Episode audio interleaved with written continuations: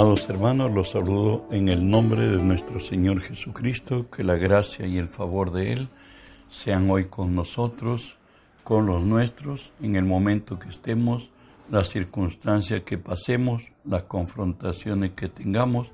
Recuerde que si Dios es por nosotros, nada ni nadie podrá contra nosotros. Hoy estamos estudiando en la serie titulada Los que nacieron de Dios tenemos hoy como tema específico cuando somos uno.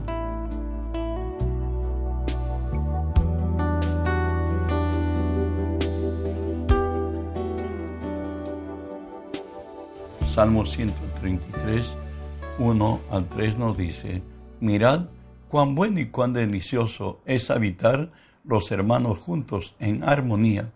Es como el buen óleo sobre la cabeza, el cual desciende sobre la barba de Aarón y baja hasta sus vestiduras, como el rocío del Hermón que desciende sobre los montes de Sión, porque allí envía Jehová bendición y vida eterna. Cuando hay unidad, hay armonía. Dios añade a la iglesia las, los que habrán de ser salvos. Recuerde que somos testimonio para los que nos rodean y la unidad, el amor que nos tenemos unos a otros, hace la diferencia. Avanzo. Eh, cuando andemos y seamos uno, el mundo creerá en el mensaje de, al mensaje de Cristo, como lo dice Juan 17, 21, para que todos sean uno, como tú, oh Padre, en mí y yo en ti, que también ellos sean uno en nosotros, para que el mundo crea que tú me enviaste. Además de esto, la bendición de ser uno, recuerden, en el día de Pentecostés, Dios envió al Espíritu Santo cuando estas condiciones de unidad se daban dentro de la iglesia. Y nos dice así Hechos 2, a partir del verso 1, cuando llegó el día de Pentecostés, estaban todos unánimes juntos, y de repente vino del cielo un estruendo como de un viento recio que soplaba, el cual llenó toda la casa donde estaban sentados, y se le aparecieron lenguas repartidas como de fuego, asentándose cada, sobre cada uno de ellos, y fueron todos llenos del Espíritu Santo, y comenzaron a hablar en otras lenguas, según el Espíritu que les daba que hablasen. Era la unidad en la cual ellos estaban y perseveraban juntos, no solamente estaban juntos, sino sea, eran uno. El resultado de, de ser uno nos vuelve indestructibles. Por eso es que la palabra nos insta a aquello. Efesios 4 nos dice así, solícitos en guardar la unidad del Espíritu, en el vínculo de la paz, un cuerpo y un espíritu, como fuisteis llamados en una misma esperanza de vuestra vocación, un Señor, una fe, un bautismo, un Dios y Padre de todos, el cual es sobre todos y por todos y en todos. Recuerden que hay un solo Dios y hay un solo eh, mediador entre Dios y los hombres, Jesucristo hombre. Tenemos la misma, la misma fe, tenemos el mismo destino, tenemos las mismas confrontaciones. Por tanto, ser uno para nosotros ya no es difícil. El Espíritu de Dios que está en nosotros nos hace en la reconciliación y la unidad de todo el cuerpo de Cristo. Primera de Corintios 1.10 insta a Pablo a la iglesia de Corinto diciéndole, os hermanos, os ruego, pues hermanos, por el nombre de nuestro Señor Jesucristo, que habléis todos una misma cosa que no haya entre vosotros divisiones, sino que estén perfectamente unidos en una misma mente y en un mismo parecer. Pablo dice que no haya división, que permanezcan firmemente unidos bajo esta verdad, tener un misma, una misma mente y un mismo parecer. En Efesios 4:13 nos dice el propósito glorioso del Señor para alcanzar ser uno como Cristo. Y nos dice hasta que lleguemos todos a la unidad de la fe, del conocimiento del Hijo de Dios a un varón perfecto, a la medida de la estatura de la plenitud de Cristo. ¿Cuándo sucederá esto? Que cuando estemos en unidad de fe y en el conocimiento del Hijo de Dios, cuando realmente seamos hacedores de la palabra y nos sometamos al Dios viviente. Segunda de Corintios 13:11 nos dice así, por lo demás, hermanos, tened gozo, perfeccionados, consolados, ser de un mismo sentir y vivir en paz, y el Dios de paz y de amor estará con vosotros. ¿Sabes? Todo reino dividido contra sí mismo es, es asolado y no permanecerá, como nos dice Mateo 12, 25. Sabiendo Jesús los pensamientos de ellos, les dijo, todo reino dividido contra sí mismo es asolado, y toda ciudad o casa dividida contra sí misma no permanecerá. ¿Sabe qué? Esto aplica a la iglesia, la familia, en el estudio, en el trabajo.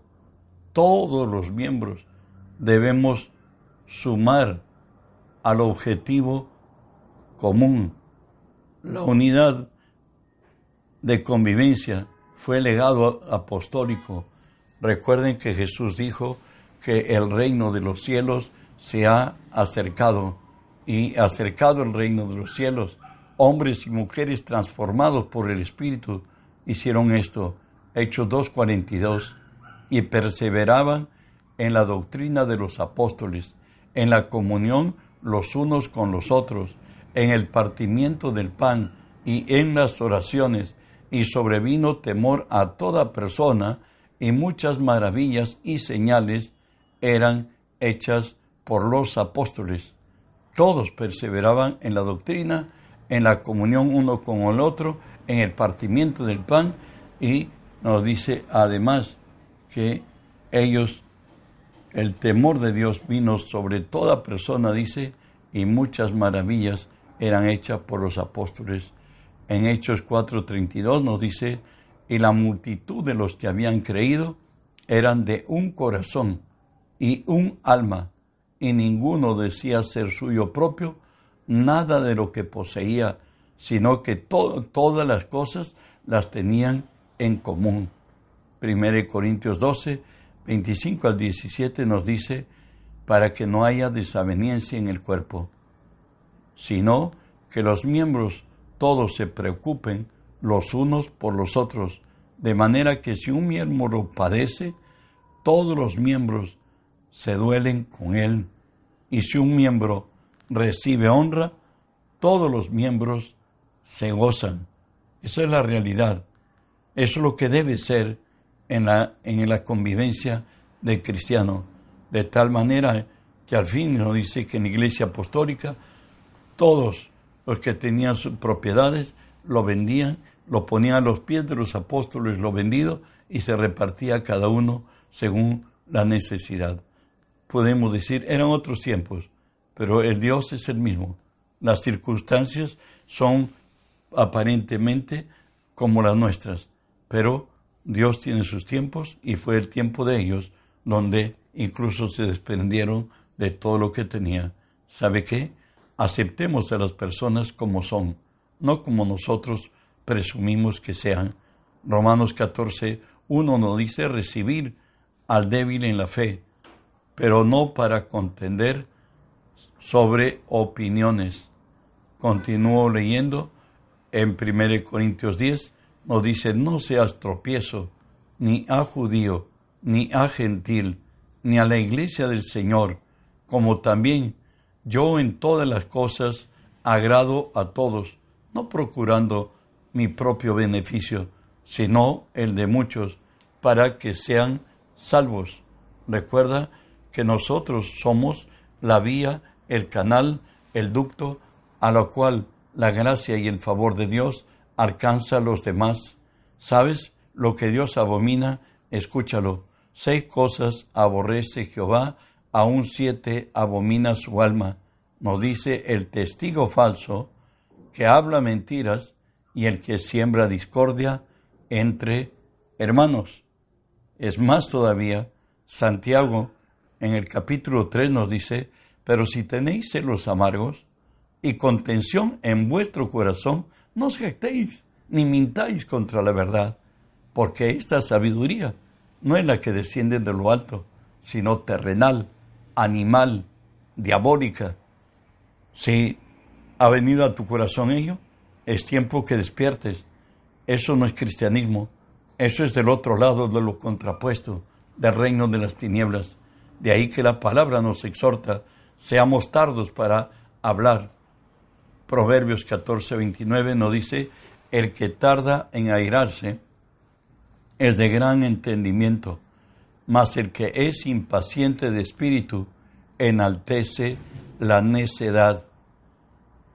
nos sigue diciendo eh, Proverbios 15.1, eh, la convivencia, para una mejor convivencia, la blanda respuesta quita la ira, mas la palabra áspera hace subir el furor. También en Proverbios 15 nos dice, el hombre iracundo proviene contiendas, mas si se aparta, si tarda en airarse, apacigua la rencilla. Santiago 5 nos diría, hermanos, no os quejéis unos contra otros, para que no seáis condenados. Y aquí el juez está delante de la puerta. Dios nos prohíbe vengarnos, hacernos justicia por propia mano. Y le dice desde Levítico 19, 18, nos dice, no te vengarás, ni guardarás rencor a los hijos de tu pueblo, sino amarás a tu prójimo como a ti mismo, yo Jehová. Escuche estas exhortaciones del Espíritu a nuestro espíritu. Proverbios 20, 22 dice, no digas, yo me vengaré, espera a Jehová y Él te salvará. También en Proverbios 24, digamos, dice así, no digas, como me hizo, así le haré, daré el pago al hombre según su obra.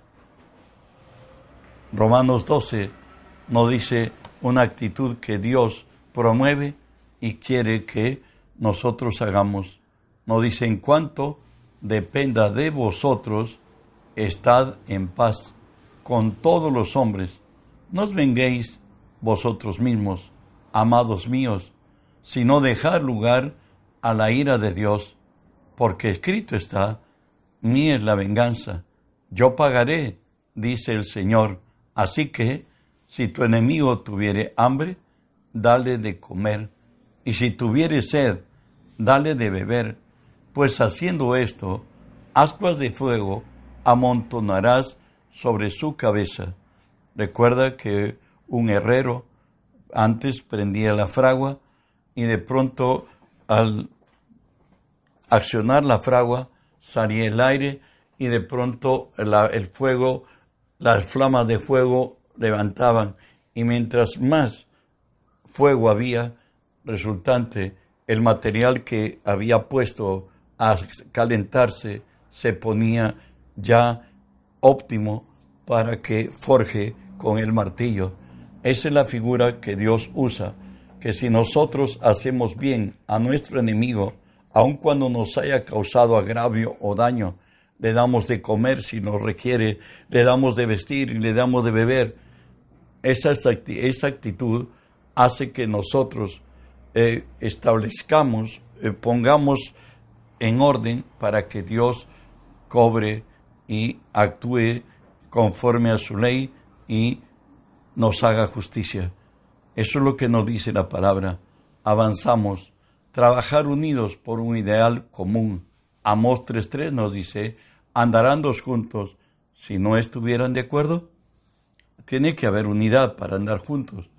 Mateo 28, 18, 19 y 20 nos dice así, Otra vez os digo que si dos de vosotros se pusieren de acuerdo en la tierra acerca de cualquier cosa que pidieren, le será hecho por mi Padre que esté en los cielos, porque donde dos o tres congregados en mi nombre, allí estoy yo en medio de ellos.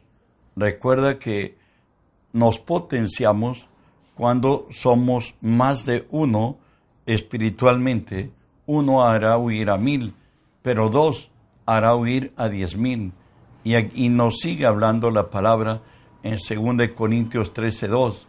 Esta es la tercera vez que voy a vosotros. Por boca de dos o tres testigos se, dirá, se decidirá todo asunto, aún para juzgar. Tiene no solamente quien se cree afectado, sino debe haber más de uno, dos o tres, para que se decida todo asunto, nos dice la palabra. La palabra nos habla que somos un cuerpo y que debemos trabajar unidos y en armonía. Romanos 12, 4 y 5 nos dice, porque de la manera que en un cuerpo tenemos muchos miembros, pero no todos los miembros tienen la misma función. Así nosotros, siendo muchos, somos un cuerpo en Cristo y todos miembros los unos de los otros. Hoy, en la modernidad que vivimos, se dice que trabajemos en equipo. Y eso es lo que está en la Biblia dicho, que al ser muchos dependemos unos de los otros. Y bueno, eh, sigo leyendo 1 Corintios 12, nos dice, porque así como el cuerpo es uno y tiene muchos miembros, pero todos los miembros del cuerpo, siendo muchos, son un solo cuerpo así también Cristo, porque por un solo espíritu fuimos bautizados en un cuerpo, sean judíos o griegos, sean esclavos o libres, y a todos se nos dio de beber de un mismo espíritu. Recuerda que hoy somos uno, que dependemos los unos de los otros, que si está en sufrimiento o aflicción nuestro hermano, lo natural es que si una parte del cuerpo se afecta, todo el cuerpo está afectado. Y si una parte del cuerpo recibe honra, todo el cuerpo se goza en haber recibido esa honra. 1 Corintios 12, 27 nos dice, vosotros pues sois el cuerpo de Cristo y miembros, cada uno en particular. Hoy nos habla de la acción que debemos tomar como cuerpo con aquellos que se equivocan, con aquellos que han resbalado en su fe. Lo dice así, hermanos, si alguno fuere sorprendido en alguna falta, vosotros que sois espirituales, restaurales con entendimiento, espíritu de mansedumbre, considerándote a ti mismo, no sea que tú también seas tentado sobrellevad los unos la carga de los otros y cumplid así la ley de Cristo, porque el que se cree ser algo no siendo nada, a sí mismo se engaña.